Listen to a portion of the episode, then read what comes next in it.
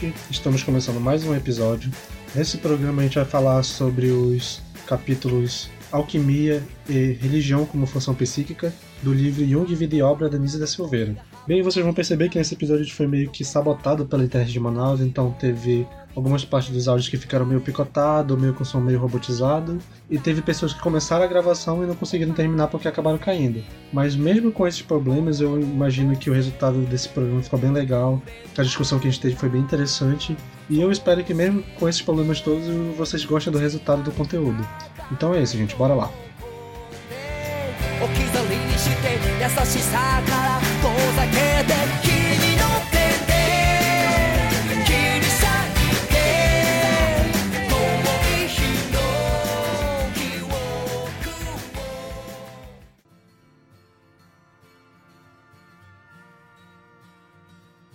Bom, gente, vamos começar. A gente vai falar sobre os capítulos Alquimia e Religião como função psíquica. Mas, primeiramente, vamos falar sobre alquimia. Quem quer começar? Quando se fala de alquimia no meio acadêmico, a gente tem vários relatos, né? Vários, ah, principalmente no século XIX, no século XX, era uma associação muito comum e até abordado no texto que muito provavelmente isso se dá pela alquimia ser ali a base do que viria a ser a química moderna e tudo mais. Então a gente tem vários acadêmicos que simultaneamente a física, como Galileu e o próprio Yang, com a psicologia, praticam e estudam alquimia, né? E o Yang vai vir a ser, como a gente já deve ter discutido aqui em algum episódio, o proprietário da maior biblioteca de alquimia do Ocidente, mostrando assim como ele se dedicou como ele se aprofundou muito nesse tema, que também vai mais, mais pra frente vai falar sobre como ele começou a estudar alquimia. Então, mostrando que dentro, pelo menos, ele conseguiu fazer um paralelo com a psicologia da alquimia, e eu imagino que por isso é um assunto tão importante que ele se dedicou e se debruçou tanto sobre essa arte mística que depois a gente vai ver que nada mais é pro Yang do que uma forma também de explicar a individualização do ser. De acordo com com o livro, ele desperta a curiosidade pela alquimia depois dele ver uma série de gravuras sobre o assunto e que foi a mesma, que foram as mesmas imagens que anteriormente foram relatadas no sonho de um paciente, se eu não me engano é isso que o livro conta. E aí ele dedicou muita, muita, muita parte da vida dele um, nos estudos alquímicos. Tanto é que eu acho que tem, tipo, um, uma pausa muito grande entre as produções dele, que é quando ele se debruça sobre o assunto. Se eu não me engano, ele teve contato com a, com a Golden Dawn, né? Alguma coisa do tipo. E ele estudou absurdos sobre, porque é, quando ele viu pela primeira vez era uma coisa que ele não compreendia, ele foi estudar e ele conseguiu realizar esse paralelo entre como a alquimia era podia ser assemelhada ao nosso processo de individuação. Cara, é, eu acho que só complementando um pouco com o que o Renan falou, a alquimia ela não nasce na Idade Média, ela passa pela Idade Média e aí eu, eu nunca sei ao certo se ela surgiu é, no Egito muito por causa da cultura de mumificação. Então, é, a alquimia tem, tem muito essa característica de ser a mãe da química. E, e como o Renan disse, tem grandes nomes é, da história que eram alquimistas. O Galileu ele citou, Newton era. E quando a gente fala de alquimia no século XX, o grande nome por conta desses longos anos de estudo, é o Jung, de fato. E eu acho que só isso. Bom, complementando aí o que vocês falaram, é, a alquimia ela tem a ver com transformação, né? Aí, assim, é, no texto, a autora traz o seguinte, que para a psicologia, é, interessa o conteúdo simbólico, né, do trabalho alquímico, do trabalho dos alquimistas, e não o trabalho em si de querer transformar o material, transformar a matéria, mas sim é, o que, que representava aquilo. E até mencionou em determinada parte que o verdadeiro laboratório alquímico é o homem. E isso aí, é, quando a gente vincula as duas coisas, né, significado de alquimia e o significado da, da teoria do Jung, é, ele relaciona de uma forma bem direta isso. Tanto que, acho que depois é, acabei de falar um pouco, né, sobre a questão do, do passo a passo da alquimia e ele vai relacionando com a psicologia. É, a alquimia, ela tinha duas roupagens. A primeira seria a exotérica e a segunda a esotérica. A diferença dessas duas é porque a exotérica seria a parte exterior, a face exterior da alquimia, a face pública dela, justamente no trabalho de é, buscar a pedra filosofal ou transformar o chumbo em ouro. E, e, essa era a imagem que eles queriam passar, muito porque quando a gente fala de alquimia, o grande reflexo que nós temos é da alquimia medieval. E ali na Inquisição não tinha nenhum problema em você querer transformar chumbo em ouro, não tinha problema nenhum você querer ser ganancioso. Mas é, a, parte, a, a parte esotérica da alquimia, que no caso é transformar o homem de chumbo em homem de ouro, isso era inadmissível na, na Inquisição. É, essa busca pelo desenvolvimento humano é, não, podia acontecer. Então, só enfatizando essas duas roupagens, e, e na parte mais esotérica deles, eles, eles só queriam é, entender as leis do desenvolvimento da natureza. O homem como parte da natureza e o trabalho alquímico é, era aliar-se ao tempo, ajudar o tempo na sua ação de proporcionar o desenvolvimento, é fazer o homem chegar à plenitude do seu ser.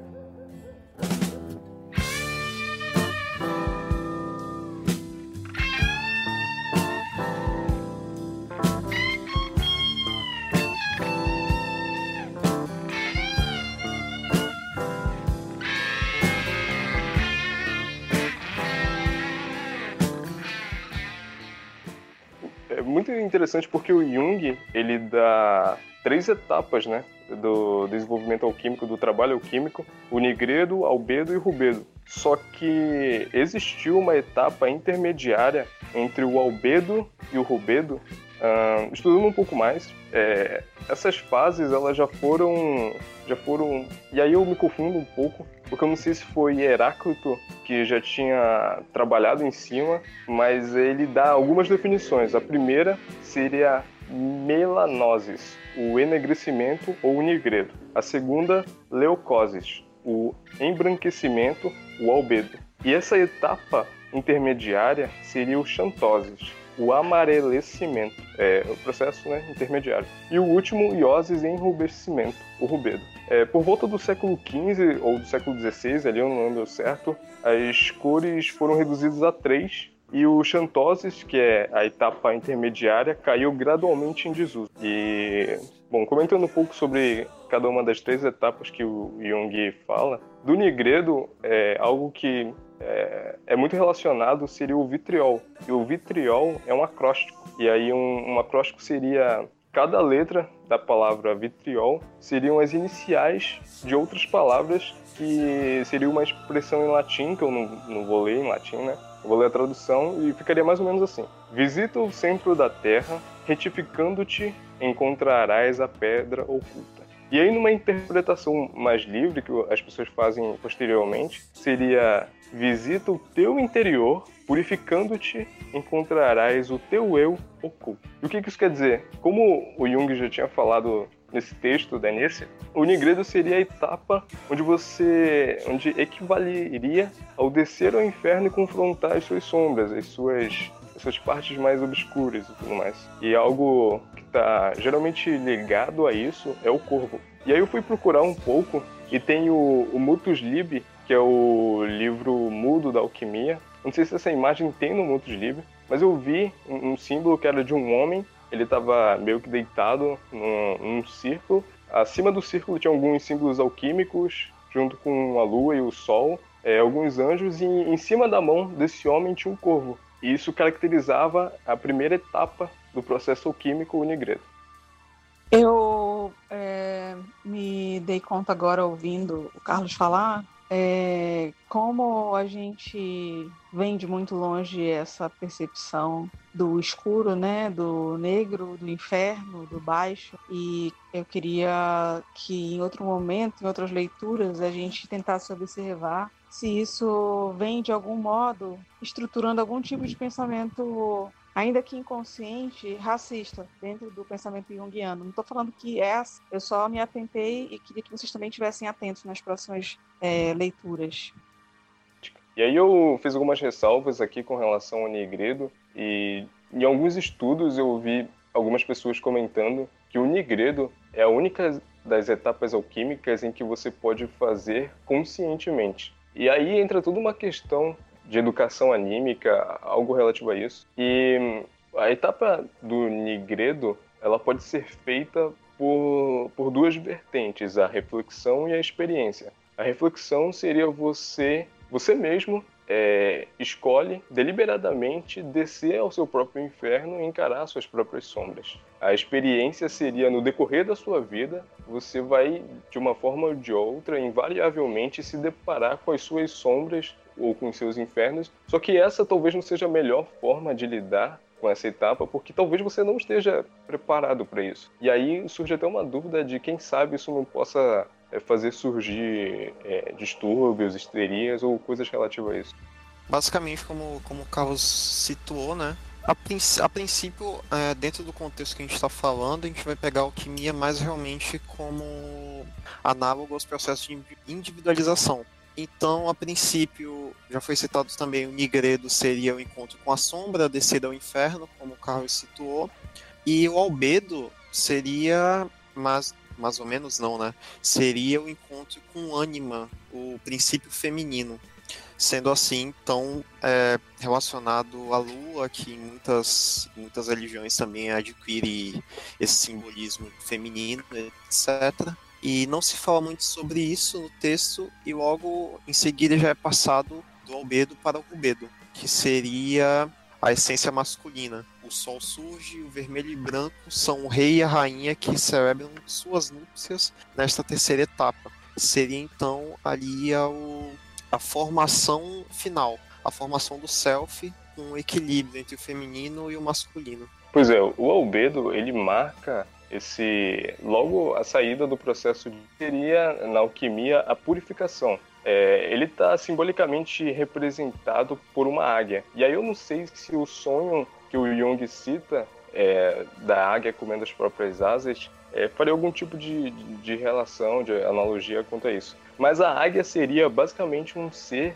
que nasce da matéria, ela é filho da terra, mas que procura sempre se tornar mais puro, que procura estar sempre próximo do céu. E, isso é uma característica do albedo, porque a obra em branco é, ela é um exercício de purificação constante, ou seja, a pureza da obra em branco, do albedo, é purificação. Para ser, é, é, seria mais ou menos o, o processo diário. Para você ser puro, você tem que estar em constante estado de, de purificação e assim sucessivamente. Pois é, essa etapa intermediária é, se chamaria citrinitas e ela se caracterizaria nessa analogia com as cores ao amarelo, porque o amarelo está voltado para o envelhecimento, para a maturação, é, seria a maturação da obra alquímica. É, depois que você desce o inferno, volta, se purifica, você amadureceria. E isso, isso simbolicamente está ligado à maturação de fato. E assim, quando eu estava estudando, tem muita gente que que enfatiza até de forma meio contraditória, porque não faz sentido você chegar à perfeição, porque se eu não me engano, posso estar errado, mas pelo que eu entendi, na alquimia existe sim a perfeição, que é a pedra filosofal. E, e seria um pouco contraditório, então, pensar que para você atingir a perfeição, você teria que, que murchar, que envelhecer e, e, esse âmbito, mas na verdade não, isso faz parte de, de todo o processo. Seria é, a etapa de citrinitas, o amarelecimento, seria a aproximação com o ouro, com a cor amarela. E logo em seguida viria o rubedo. E o rubedo, ele é a sacralização da vida. Você se torna a pedra filosofal. E é isso que é marcado na alquimia. E a pedra filosofal, ela seria o resultado da elaboração até a perfeição. Quando você se torna a pedra filosofal, você não é capaz apenas de ter virtudes, de ser uma pessoa virtuosa, mas você também é capaz de tornar os outros virtuosos. E esse seria o poder da pedra filosofal. É basicamente isso de uma forma bem, bem resumida mesmo. Tipo, dentro desse ponto de vista, fica até um pouco evidente que isso pode é, ir contraditório ali numa época recente saída da medieval, até mesmo na época medieval, como isso pode ir de contraditório com o cristianismo, né?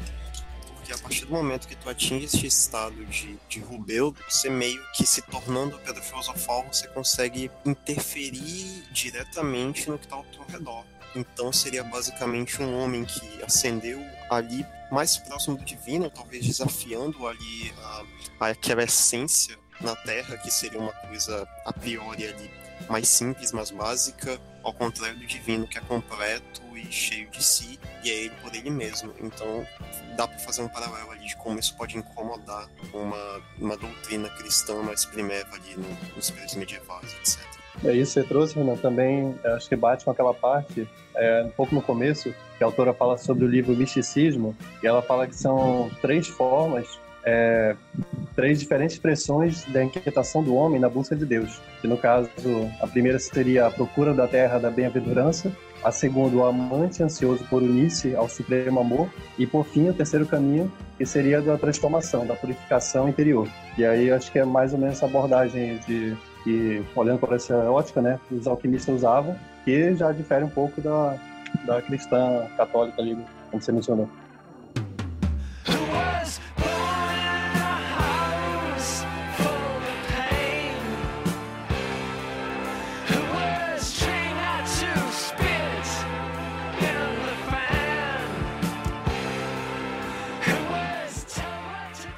Eu acho que então vale falar um pouquinho também de como foi o processo para o Yang chegar, né? Conseguir traduzir os livros, conseguir compreender esses livros. Porque eu achei muito interessante que ele basicamente cita que foi uma década de estudo completamente voltada para isso. Que ele basicamente tinha que traduzir os livros porque a linguagem ali era tão arcaica, tão diferente, tão hermética, que ele precisou usar de métodos para que ele conseguisse compreender o que estava sendo dito ali. Então a gente, como, como eu citei no início, já tipo, foi uma, ele se debruçou muito sobre o assunto.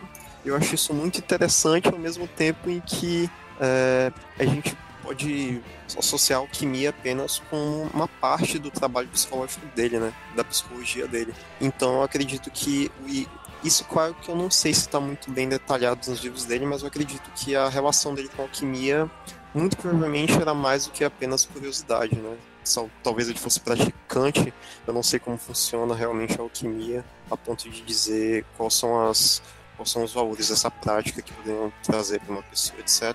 Além desse processo de individualização que basicamente é comum a todas as práticas esotéricas. Então é interessante notar que basicamente ele passou mais de 10 anos mais de 10 anos falando sobre isso, estudando sobre isso e tentando decifrar os livros, etc. Vou destacar uma partezinha, que eu não sei se o Renan chegou a falar, eu só vi parte do que ele disse, mas assim, é, eu separei o que, seria o alquimista, né? É, pelo que o texto diz. No caso, o alquimista, ele estava inconscientemente procurando compensar o unilateralismo da posição cristã. E qual seria essa posição cristã? Seria salvar o homem, o microcosmo, e não a matéria que seria o macrocosmo. E através da sua ação, o alquimista é como se estivesse querendo salvar a matéria também, nesse sentido espiritual mesmo, de salvação. E aí nisso volta novamente para aquela questão de que a aproximação do divino na alquimia é diferente do cristianismo, né? Porque nesse mesmo trecho aí que o Lucas citou, também fala que o alquimista trabalhava para ampliar a obra de Cristo. E isso, tipo, é, ao mesmo tempo que os discípulos também trabalhavam para ampliar a obra de, a obra de Cristo, isso para mim é uma coisa muito mais. que envolve muito mais poder, porque tá ali a visão do alquimista tentando se aproximar novamente do, do divino não como uma forma de como uma forma de viver junto ao divino, mas também como uma forma de se aproximar ao poder do divino, que seria essa manipulação livre. Então, é, eu acho um conceito muito interessante porque é basicamente vai daquela questão de talvez não por ganância, mas a questão do homem buscar cada vez mais poder e uma compreensão maior da realidade que está ao entorno dele. Eu acho até que faz um pouco de. É, corrobora o que a gente falou no último encontro, né? De que o fascínio que a gente tem na sociedade hoje em dia com mitos é equivalente a uma é, compensação inconsciente do jeito que a gente trabalha hoje em dia com a lógica, com o conhecimento. E nessa época do, da alquimia existia toda essa valorização do espiritual por volta da igreja, dominante na época, e meio que inconscientemente no livro ela dá a entender que os alquimistas eles estavam tentando equilibrar essa balança, trazendo mais o contato e alguma curiosidade, alguma é, de verificação da matéria. Mostra uma compatibilidade das duas coisas, né? Que a princípio, é, da forma que vem do texto, parece assim, fossem forças contraditórias, cristianismo e alquimia.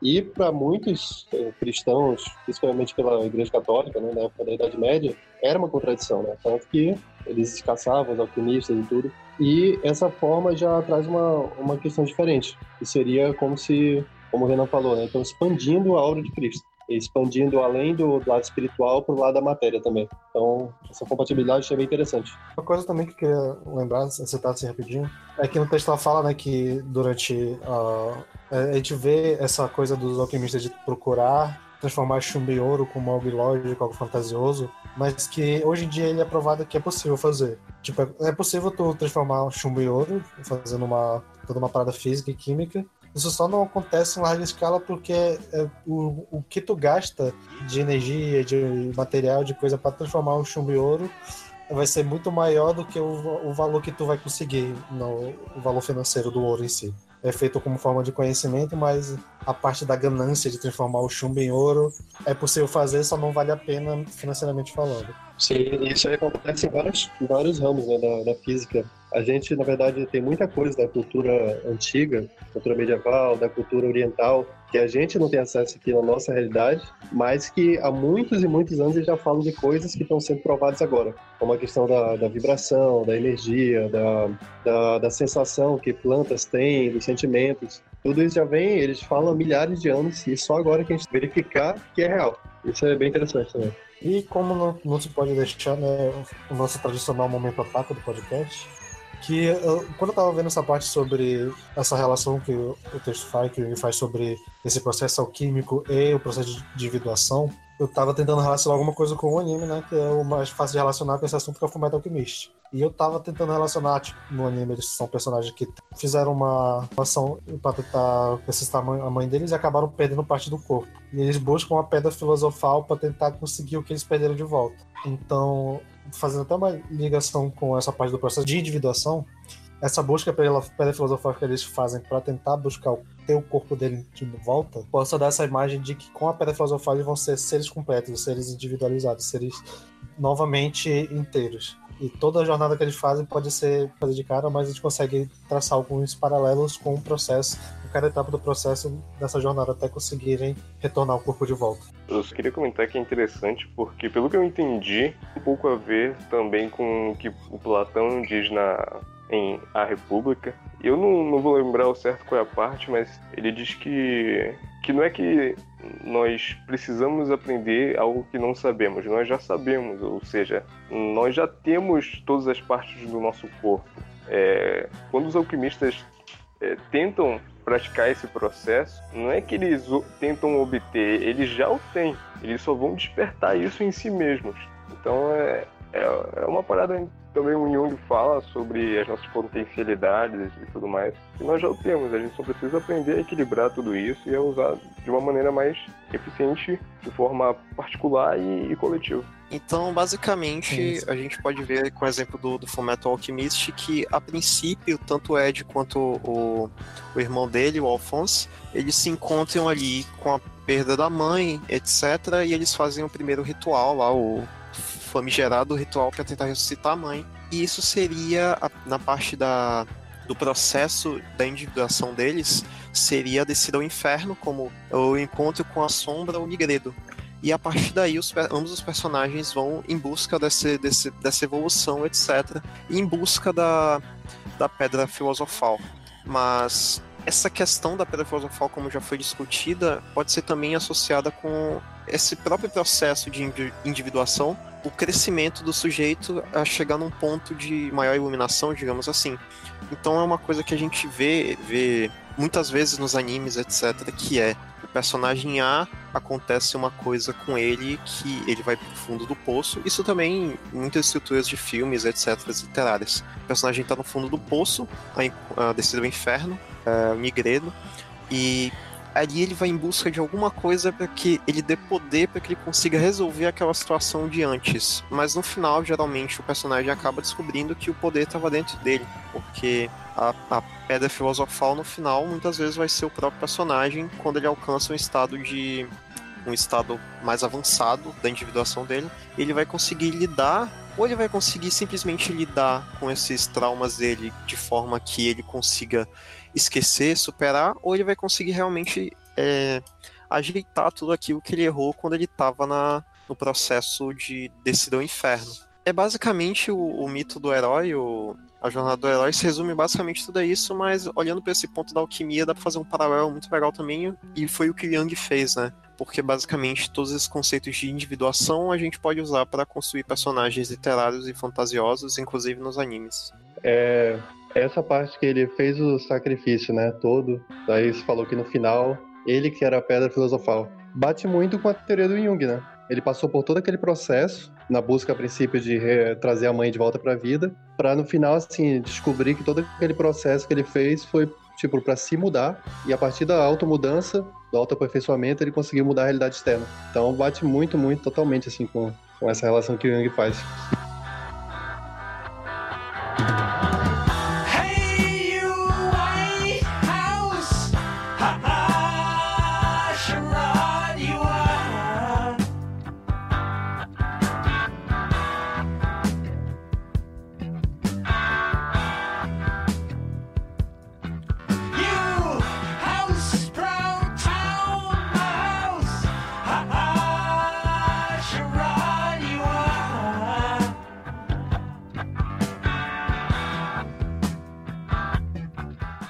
Começar a falar sobre o capítulo Religião como estrutura psíquica. Quem quer começar falando? É, ele começa, pelo que eu entendi, né, falando de religião como um instinto, uma função natural à psique, e segundo a visão do Jung, que ela seria um fenômeno genuíno. E essa é a diferença principal da forma que o, que o Freud abordava, que para ele era um derivado é, do complexo paterno e também uma forma de sublimação do instinto sexual, a religião. E para o Jung, um fenômeno genuíno, um instinto, algo natural.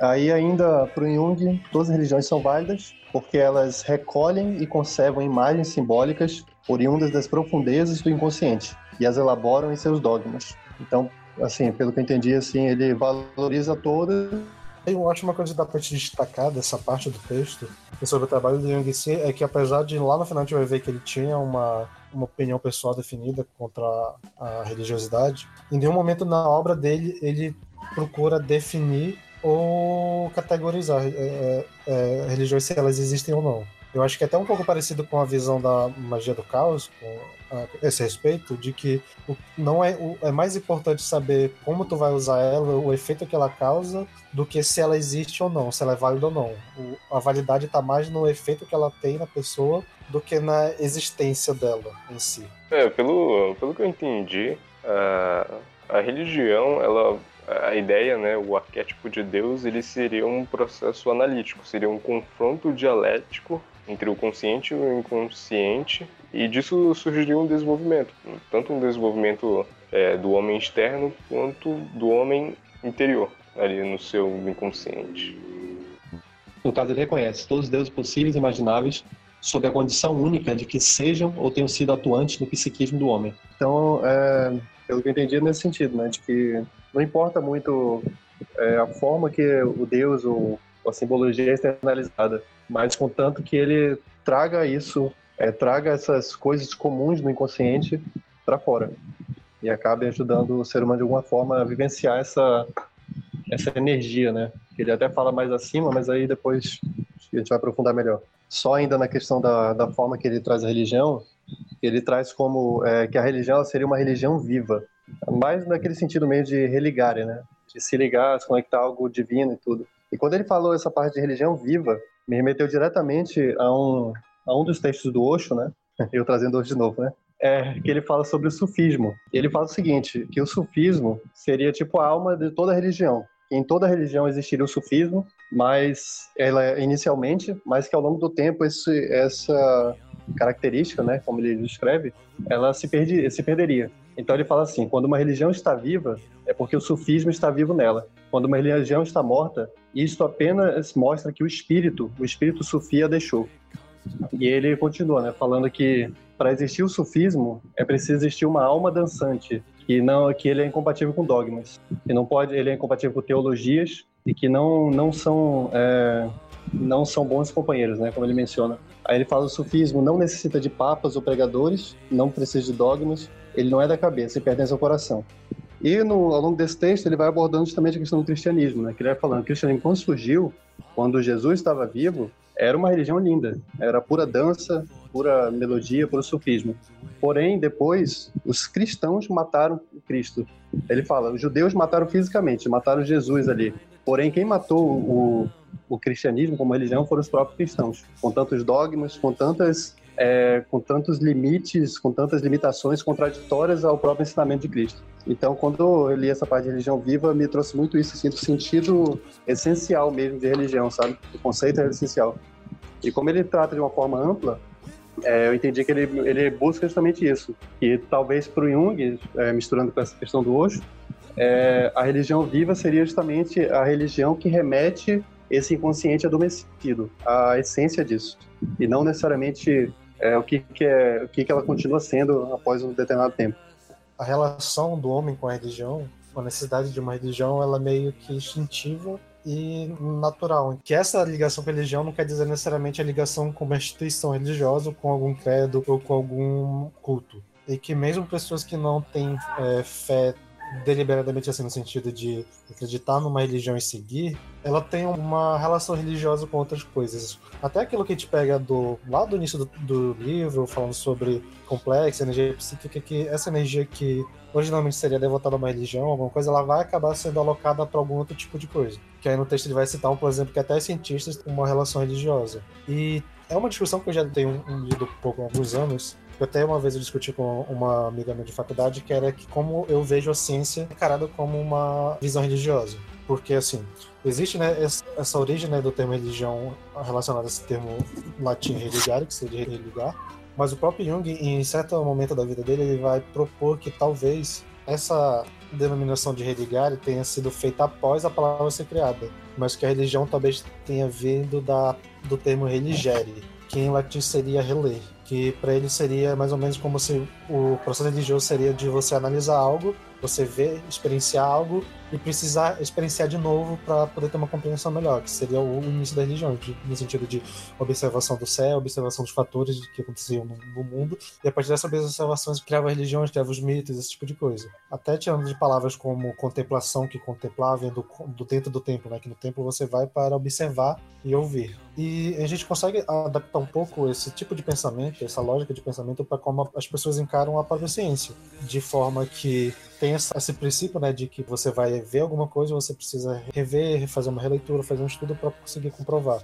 E que isso funciona tanto no sentido para a gente ser crítico, de ser que é a principal diferença que a gente fala sobre quando fala de religião e ciência é que a ciência não é definitiva, ela sempre pode ser refutada e pode mudar nesse sentido, quando eu vejo o jeito que a gente, principalmente quando a gente é leigo em algum assunto, a gente tem uma visão religiosa. A gente pode dar exemplo do que está acontecendo no lance da pandemia, coronavírus, que está sendo muitos estudos sobre, sobre a doença, sobre os efeitos assim. E até um pouco meio delicado tocar nesse assunto, porque eu não quero parecer anti-científico nem nada, mas é uma forma de, de analisar a relação com a informação. De que quando a gente recebe uma informação de alguém, um especialista, a gente meio que atribui uma figura de quase de como se fosse um sacerdote, porque a gente não, não sabe se aquilo que ele está falando é certo, mas a gente acredita porque essa pessoa tem uma autoridade que foi dada através de estudos, mas ela tem uma autoridade que essa autoridade passa pra gente e a gente vai aceitar, claro, a gente vai poder analisar o que ela falou, vai ser muito mais fácil de contestar o que ela falou, mas ainda assim existe uma relação de fé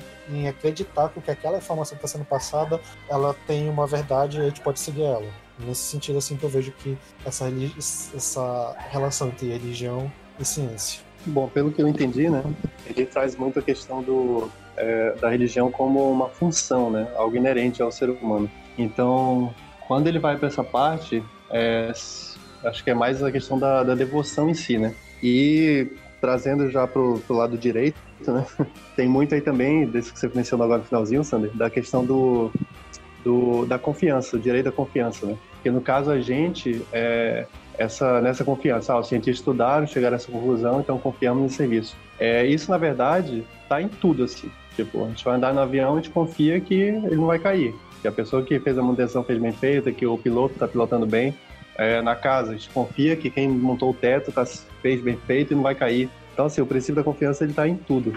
E querendo ou não, é, ele trabalha, acho, eu, olhando né, agora depois desse texto, eu vejo que trabalha muito com esse sentimento religioso mesmo, se tiver devoção, assim, de acreditar. Eu tinha anotado algumas. E aí tem uma parte que ela cita, eu acho que ela cita um, uma frase do Jung, que ele diz que o psicólogo não pode atribuir realidade só aos objetos mensuráveis, né? Alguma coisa assim, eu não lembro a parte. E aí eu automaticamente fiz uma relação com Platão, porque eu estava estudando Platão nesses últimos tempos, né? E aí tem um, um, uma linha de raciocínio que eu acho muito interessante, que eu aprendi quando eu estava estudando sobre as sombras na caverna, do mito da caverna. E seria algo mais ou menos assim. Uh, como a gente pode saber que algo é real? Como a gente pode é, caracterizar a realidade? Então, hoje em dia, se você está andando na rua e para qualquer pessoa e pergunta para ela o que é real, ela muito provavelmente vai dizer que é a matéria, é aquilo que ela pode é, tocar, aquilo que ela pode ver, é aquilo que é sensível a ela, que está de acordo com as suas percepções sensoriais. Claro que a gente não tira é, os conteúdos e conceitos e pensamentos mais metafísicos e da filosofia, mas em tese é a matéria. E se você fosse para a Grécia antiga, para o Egito, e perguntasse de algum transeunte o que é a realidade, ele diria que a realidade é o espírito. Mas por que o espírito? Porque o critério de realidade é a eternidade. As coisas só podem ser reais se elas forem eternas. E eu sei que isso é uma roupagem mais filosófica e talvez não se enquadre aqui no, na discussão de psicologia analítica, mas eu acho muito interessante porque é, tira um pouco dessa questão, dessa, dessa corrente mais racionalista que cerca muito o nosso meio científico, o que não é errado, mas que o Jung faz essa ressalva. E a questão do critério de realidade ser a eternidade é porque, por exemplo, você está com seu celular aí. O celular que você tem na mão, ele não existia há 50 anos. E ele também não vai existir daqui a 50. Ou seja, aquilo que, que, que existe tem que existir em estado permanente, ele tem que ser algo contínuo. Por isso que o espírito era considerado como algo real é, antigamente ou hoje em dia por algumas pessoas. É... Bom, em tese era isso, saca? Era... Foi algo que me chamou a atenção no, no, texto e aí eu trouxe um pouco mais da filosofia. E uma frase que eu acho interessante é que, eu não lembro quem foi que falou, mas disse que é, se, se essa coisa não é real, se ela, se ela não existia e vai deixar de existir, é porque, na verdade, ela nunca existiu, sabe? Ela nunca esteve aqui. O que faria alusão a ser só mais alguma sombra na nossa caverna. É só esse adendo. Bom, Carlos, tentando trazer o texto, é, num ponto específico, assim, que chamou atenção, é, levando, assim, acho que por Jung, então, se fosse pegar com esse conceito de eternidade real, então para ele o inconsciente coletivo possivelmente seria real, porque passam-se tempos, muda gerações, muda de país, determinados locais, determinadas épocas, e os arquétipos continuam surgindo da mesma forma, representando as mesmas coisas. Então acho que se encaixaria nisso, né?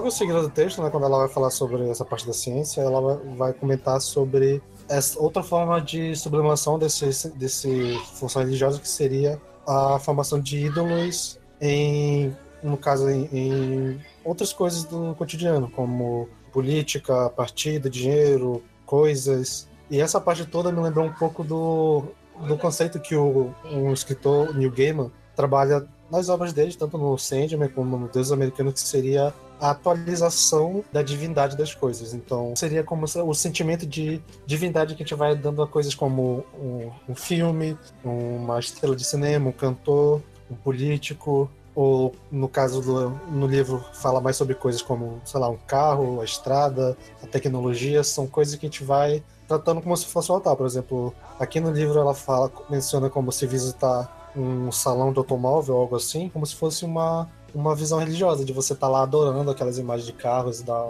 ter um fascínio, essa visualização. No livro do New Game ele trabalha sobre a TV como um deus, porque a gente exerce todo um. Pelo menos na época que o livro tinha escrito, tinha mais essa coisa de a família ficar reunida horas assistindo algo, como se fosse um altar, tendo essa adoração de um, de um equipamento, de uma máquina. E seria mais ou menos essa forma de como a gente vai transferindo esse pensamento religioso que a gente tem inerente a outras coisas, coisas do cotidiano, é, tanto até, sei lá, esportes, filmes. Existe toda essa ligação de identificação e de adoração com essas figuras que acabam sendo transformadas como se fossem deuses modernos. É, eu acho que tudo isso aí reforça né, essa teoria do Jung de que a religião é algo inerente ao ser humano. Por mais que a gente mude o objeto de, de devoção e a gente traga razão e tudo e acabe muitas vezes criando uma capa, né, assim, para esconder, às vezes a gente vai contra a religião, principalmente gerações mais novas. É, eu me incluo nisso. A gente vai em busca de outras formas de viver o contato com o divino, seja lá qual for, então a questão do ateísmo, mas de uma forma ou de outra a gente acaba de fato adorando outras coisas, seja um objeto material, né, um carro, uma moto, para quem tem esse tipo de anseio, ou uma pessoa, ou várias pessoas, desde, sei lá, de prof... mestres, professores, é como você falou, né, ele menciona aqui no Coisas de Cinema, esportistas, músicos, políticos até, né? Acho que nossa realidade está bem clara isso. A questão de, dessa devoção a políticos, devolução a times de futebol. Na nossa realidade é muito viva isso. E acaba, eu, refletindo né, sobre tudo isso hoje, eu vi assim que muita gente que se declara de determinada religião acaba muitas vezes sendo mais devoto a outras formas de, de culto, né, a outros, outros objetos, do que ao próprio que ela se autodeclara. É, a gente tem tido exemplos assim dessa adoração a políticos, a personalidades, que vem desde das questões de, de políticos, né, oficialmente, representantes, presidente, que eu acho que é o, o maior alvo, né, mas também assim a gente pode trazer para o micro também para a questão dos, das blogueiras. O quanto que não é essa é, indesificação dessas pessoas que dos influencers né? E que até determinado momento eram pessoas comuns e pela exposição, pelas suas mídias sociais, alcançam esse status de semideus que recebem privilégio, uma vida diferenciada e acabam sendo cultuadas e adoradas por tantas e tantas pessoas. Eu acho que enquanto a busca per si só da espiritualidade auxilia tanto no, na questão do, da individuação como também na compreensão do, do si, é, esse fenômeno acontece de forma contrária, né? Porque ele meio que te, te afasta de si mesmo, te conectando a uma massa, mas de forma artificial e muito mais terrena do que seria conectar-se ao inconsciente coletivo. Porque basicamente está reproduzindo, reproduzindo falas e seguindo comandos, é, interpretando símbolos que são te dados ali por uma pessoa só, então por diversas pessoas, mas que no final das contas não vão ter um valor muito grande, porque qualquer coisa que tu traga para si, tu precisa primeiro ter uma reflexão a respeito daquilo e uma compreensão tanto do teu consciente quanto do teu inconsciente, para que tu consiga é, transpor aquilo ali de forma que auxilie no teu processo de individuação. A gente falou até disso na, no, no episódio passado, que foi a questão de se a compreensão de um símbolo ou símbolo por si só ele auxilia nessa nesse, em toda essa questão, mas nesse caso, como eu falei, eu acredito que seja de forma muito mais artificial, porque basicamente a gente se está se afastando dessa desse misticismo e se atendo a, a mitos que não são que não são baseados em, em coisa nenhuma, basicamente. Não se tem uma base Quer dizer, se tem uma base, né? É um arquétipo bem claro que a gente tem de, dessas blogueiras, desses outros políticos, porém não traz nenhum conteúdo a não ser todo esse, esse ódio e essa superficialidade. Cara, tudo que vocês estão falando é, é muito interessante porque quando eu terminei de ler os dois textos, eu fiquei muito em dúvida, é, principalmente com da religião, mas eu deixei isso um pouco de lado. Eu queria mais saber da alquimia. Aí eu fui dar uma lida no Psicologia e Alquimia do Jung, só que logo no primeiro capítulo,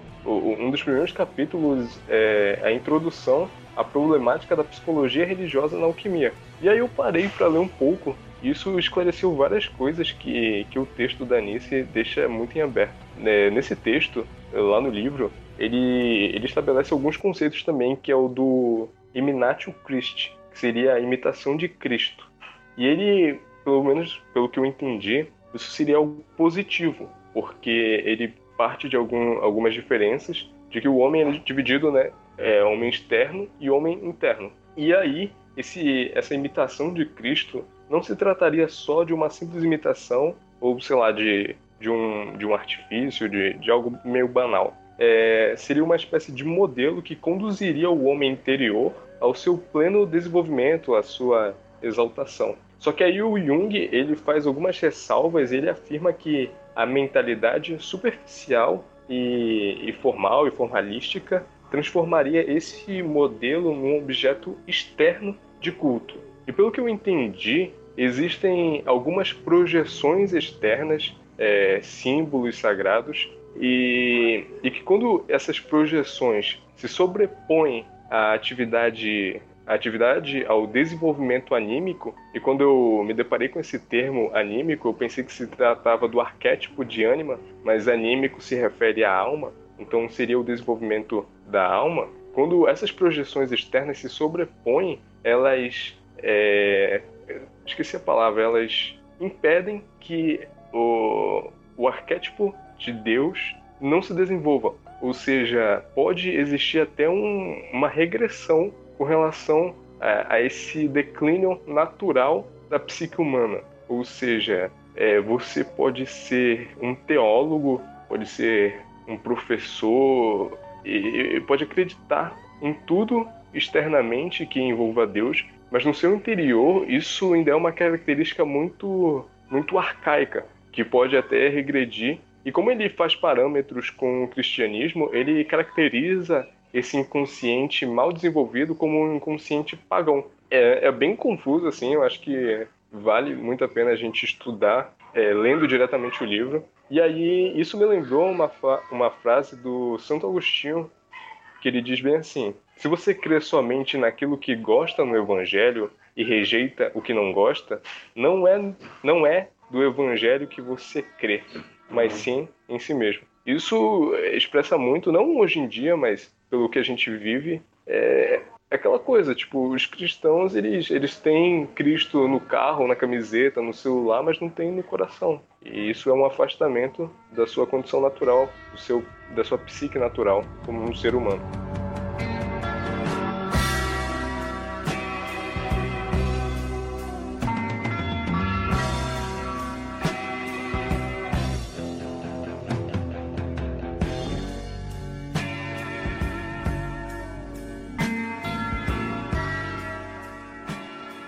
Aí logo depois dessa parte, né, texto ela vai começar a falar sobre a simbologia da trindade na religião. E ela menciona né, que Jung ele até chegou a, passar passar um pouco né, sobre todas as religiões, mas ele acabou se focando mais no cristianismo porque, querendo ou não, é a religião em que a civilização ocidental está irregada, né? E que até ela fala que seria bem mais perigoso é, deixar que esses símbolos fossem chegassem ao nível de incompreensão e fossem banidos para uma esfera de inteligibilidade onde a gente não pudesse acessá-los, né? Então, por isso ele decide fazer esse estudo mais aprofundado do, desses símbolos religiosos cristãos, e principalmente sobre o símbolo da Trindade.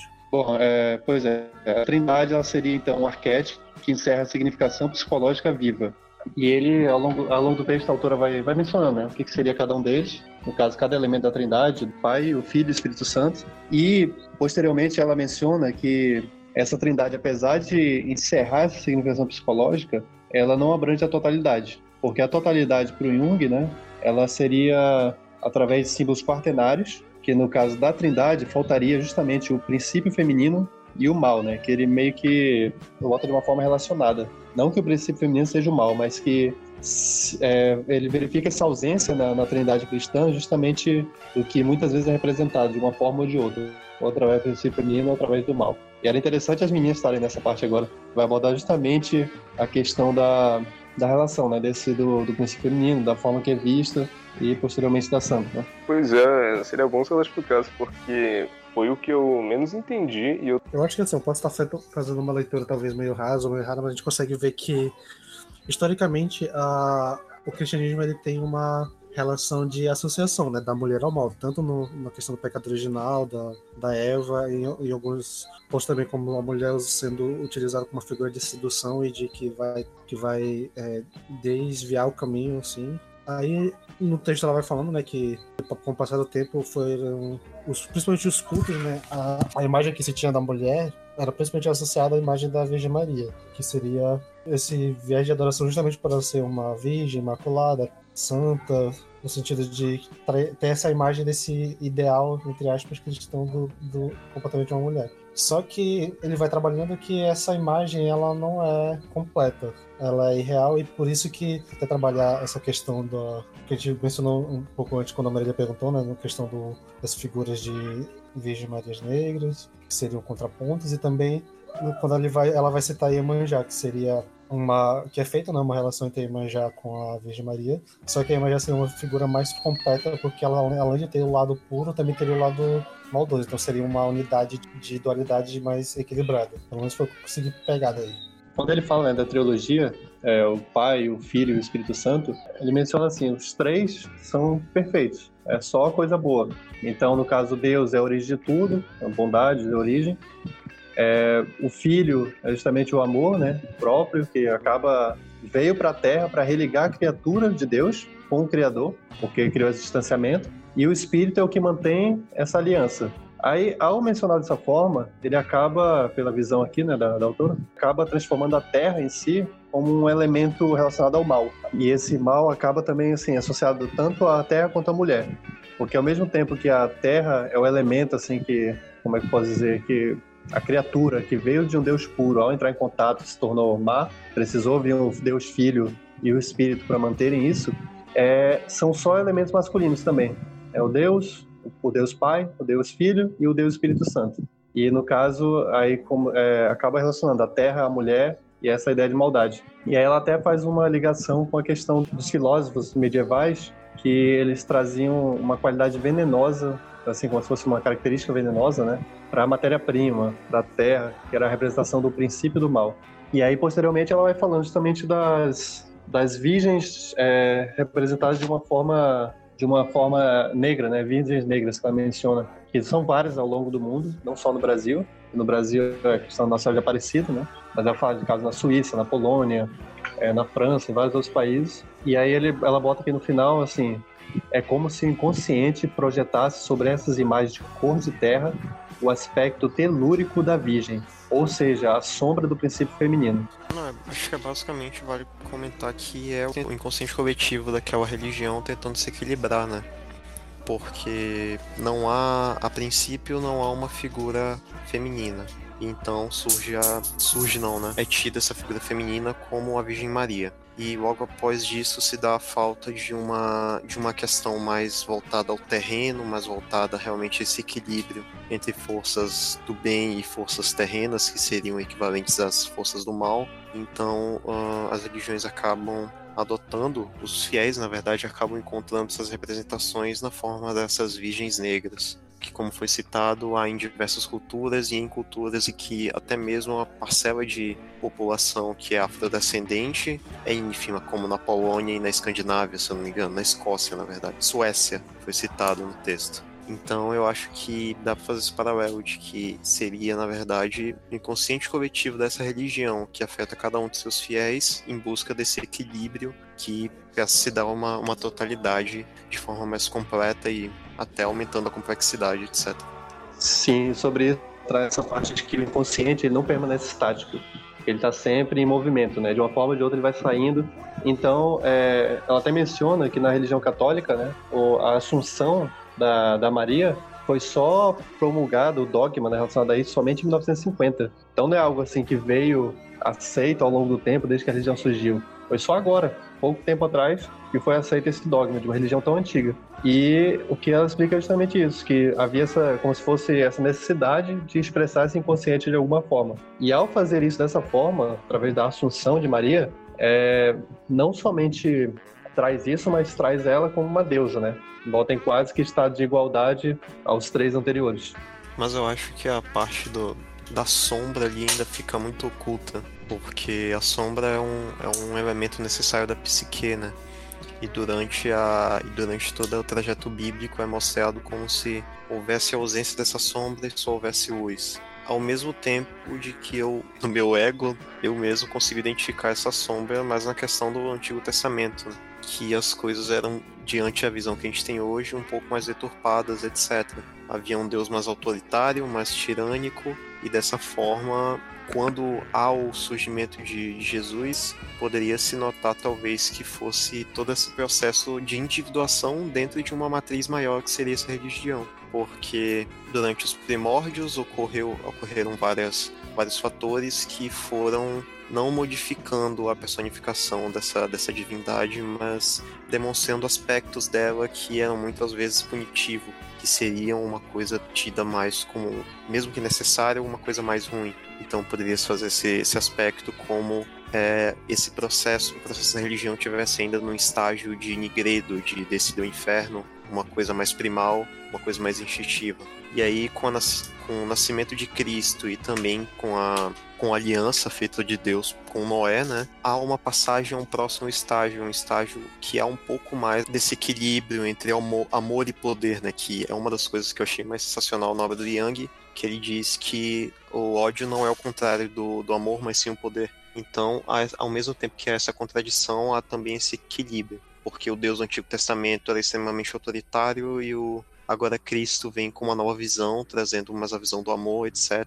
Então ocorre esse equilíbrio entre as forças, atingindo assim um estágio maior de individuação, que nesse caso não seria individuação, né, mas seria um estágio maior de não sei como eu posso dizer, mas de iluminação dessa, dessa ideia como um todo. E aí, na falta de um, como já foi citado, né, na falta de, um, de uma figura feminina, nasce a Virgem Maria. Mas a Virgem Maria, a princípio, ela é tida como, como uma virgem realmente, toda aquela ideia da mulher de forma a ser. toda aquela ideia da mulher afetuosa. Não tem o contraponto que seria o poder. Então nascem algumas vertentes, claro. Nasce essa Virgem Maria Negra que já traz um pouco mais essa autoridade, já traz um pouco mais esse poder.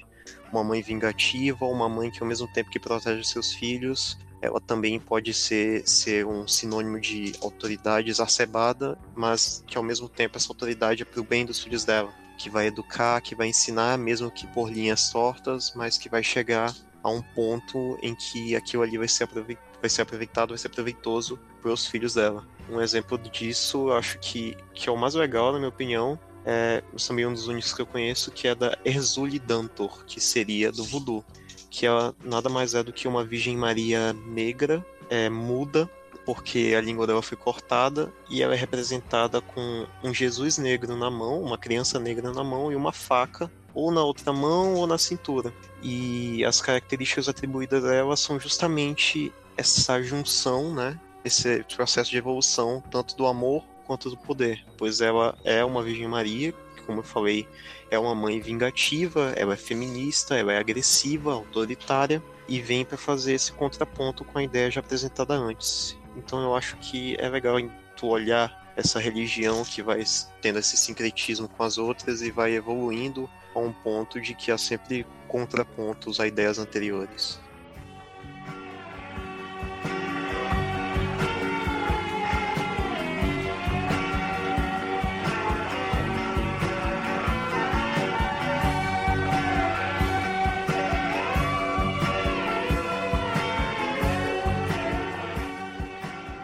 Que eu acho bem interessante, né? Que lá falando sobre as cerimônias religiosas coletivas, que seria o quê? É, por que a gente teria essa necessidade, né, dessas cerimônias religiosas? Que seria numa traz essa visão como uma necessidade de proteção. Que a cerimônia religiosa coletiva seria um anteparo entre o divino e o humano. Ah, mas como assim proteção, né? Por, por que isso? Aí volta para aquela no, aquele lá no comecinho que menciona a questão da experiência do luminoso, que esse contato com, com essa força inconsciente é, com esses fatores do inconsciente, né, são tão poderosos e, e tem, tem uma carga energética tão forte e intensa que muitas vezes o homem, ao ter contato de uma forma muito clara, muito vívida, ele não teria como dar conta disso. Então, as cerimônias religiosas, os dogmas religiosos e a cerimônia surgem nesse, nesse sentido, de proteger o ser humano nesse contato com o divino de forma tão forte. E aí até, ela até cita né, algumas partes de de algumas mitologias, mas assim, menciona vários que em algum momento alguém pede para Zeus, por exemplo, ah, Zeus, se revele da sua forma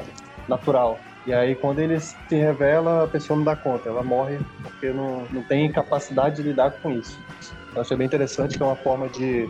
que eu, pelo menos, nunca tive contato com essa ideia, assim. e que a cerimônia religiosa fosse, na verdade, para proteger a pessoa, intermediar esse contato com o divino, para não ser algo direto, algo que a pessoa não desse conta. É algo mais visto realmente na fantasia, na literatura, né? Que eu acho que podia fazer um paralelo com Lovecraft, que basicamente tu não consegue tu não consegue nem conceber a forma das criaturas apresentadas pelo Lovecraft justamente pelo princípio de que ela vem de outra parte do universo, de outras dimensões, etc. E tu pode também pegar essa questão de que é algo tão grandioso, tão tão maior do que a mente humana, de que quando a mente humana se depara com isso, ela falha, ela não consegue conceber, ela não consegue fazer os paralelos necessários para que ela compreenda o que ela está vendo ali na frente dela. E aí a única forma de tu se comunicar com, com uma entidade, uma divindade desse gênero seria realmente através dos cultos e dos símbolos, né? Que no caso viriam nos sonhos, que é justamente como o conto do Cthulhu mesmo apresenta o culto em volta dessa entidade. Então, realmente era uma coisa que eu não tinha pensado que também se aplica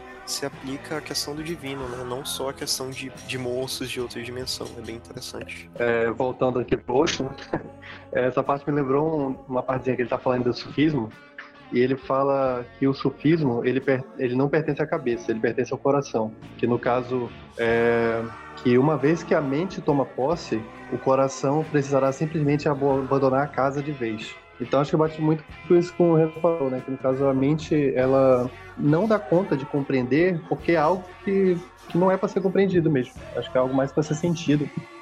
E se a gente for tentar racionalizar, tentar compreender, e nessa, nessa metáfora de do Deus, seja lá qual for, aparecer de forma plena, a gente não teria essa capacidade de, de racionalizar, de, de, de entender. Acho que é mais nesse sentido que o texto traz, né? E remetendo diretamente para a teoria do Jung, aí seria o que essa, essa metáfora né, do Deus se expondo? Seria justamente aqueles fatores do inconsciente, os, os fatores conscientes poderosos, né, no caso que ele menciona, que quando se tem, supostamente, né, que se tendo contato assim, de uma forma tão direta, tão plena, a gente não, não saberia dar conta. Eu não sei se tem uma relação direta, mas vou ver se vai fazer. Tem uma música do, do Pink Floyd chamada Shine On You, Crazy Diamond, que é uma música feita pro ex-guitarrista líder da banda, que ele acabou tendo problemas com o que acredita que seja problemas de relação psicológica.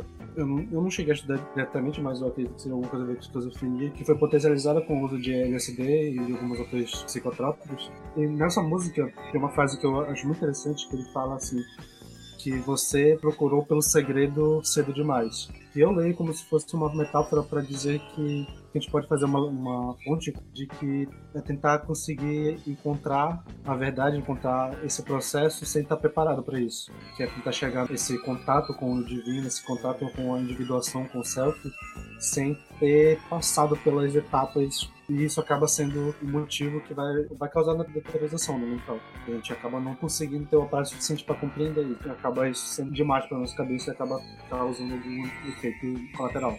E assim, na, na, cultura oriental, na hindu, tem muitos relatos assim de algo parecido, né?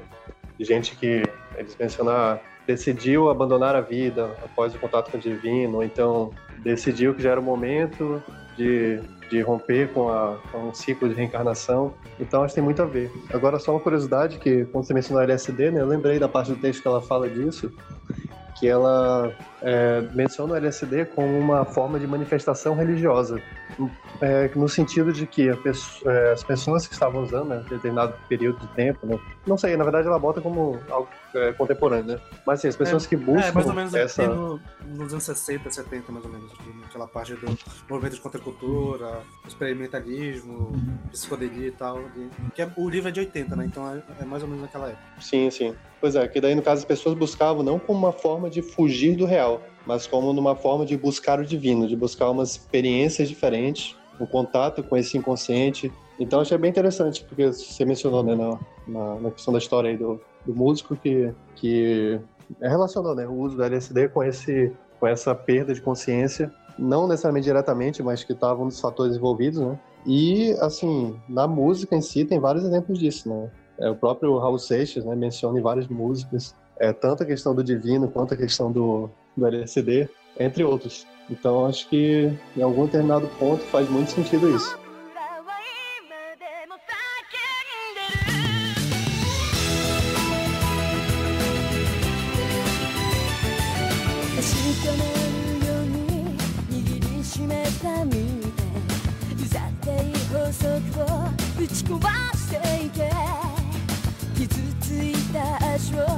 休ませるくらいならたった一歩でもここから進め。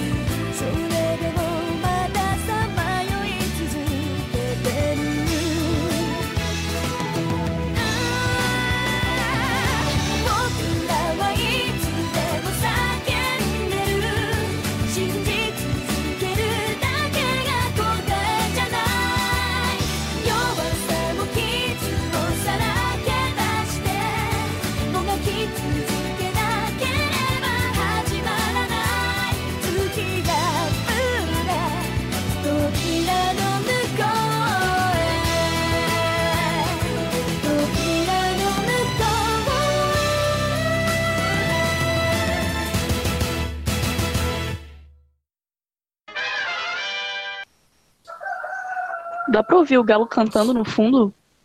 Com certeza. Beleza, é efeito sonoro. Eu contratei esse galo pra dar mais emoção pra gravação. É, a única, acho que a única coisa que tem no texto é falando sobre a visão pessoal do Jung sobre religião. Mas acho que a gente pode chegar a falar isso quando a gente for ler a bio- biografia dele mesmo. Acho mais, mais interessante. Quando a gente for ler a Bíblia. É, quando a gente for ler a Bíblia, a gente vê isso.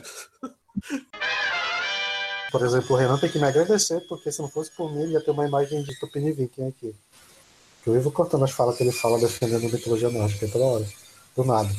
Defendendo não, eu tô, eu tô constatando. Defendendo não, defendendo não, tá defendendo aí. É, não tô defendendo, Ah, agora pronto. Eu posso falar uma coisa rapidinho? É, vocês já repararam que o Renan sempre fala Yang toda hora? Agora pronto, hoje é o, hoje é o Vamos tacar fogo no Renan. Então eu vou começar todas as minhas O, o Renan é o nosso Eduardo Spor com Lovecraft, né? Né? Não, porque é Jung, né, que fala, gente. Não, pois é, qual é? É, Jung? porque- Muito Jung, bom. né? É porque ele fala que tá Yin Yang assim. Tipo, É Yin É, Yang. Hoje é o dia Mas de será que lá em. Asgard não fala Yang? é, pois Olha é, né? aí, ó. Mas qual é o certo? Eu acho Qual é é o certo mesmo? Jung, A minha psicóloga é junguiana e ela fala Jung. Jung. Então É. eu, vou, eu vou começar a chamar, de, chamar ele de Gustav, só pra ninguém. Mas se quiser, Ah, chama de até de Robson, se tu quiser, Renan, fica à vontade. Eu só quero dizer que eu não vou aceitar essa perseguição, tá bom? Vocês estão. Eu não vou mais falar nada nesse episódio. E se eu for falar, eu vou começar. Oi, primeiramente eu sou Renan e eu sou Viking. E depois eu vou falar.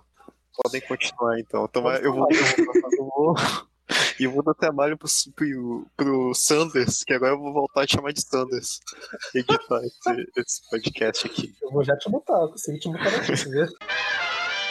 E eu vou terminar falando que não existe ateu quando o avião tá caindo. Só que eu vou reformular essa frase e vou dizer que não existe ateu, porque a fé está presente em muito mais do que você acreditar numa divindade ou não. A fé se manifesta de diversas formas, mesmo você crendo no, no Cristo Deus ou você crendo em qualquer outra coisa.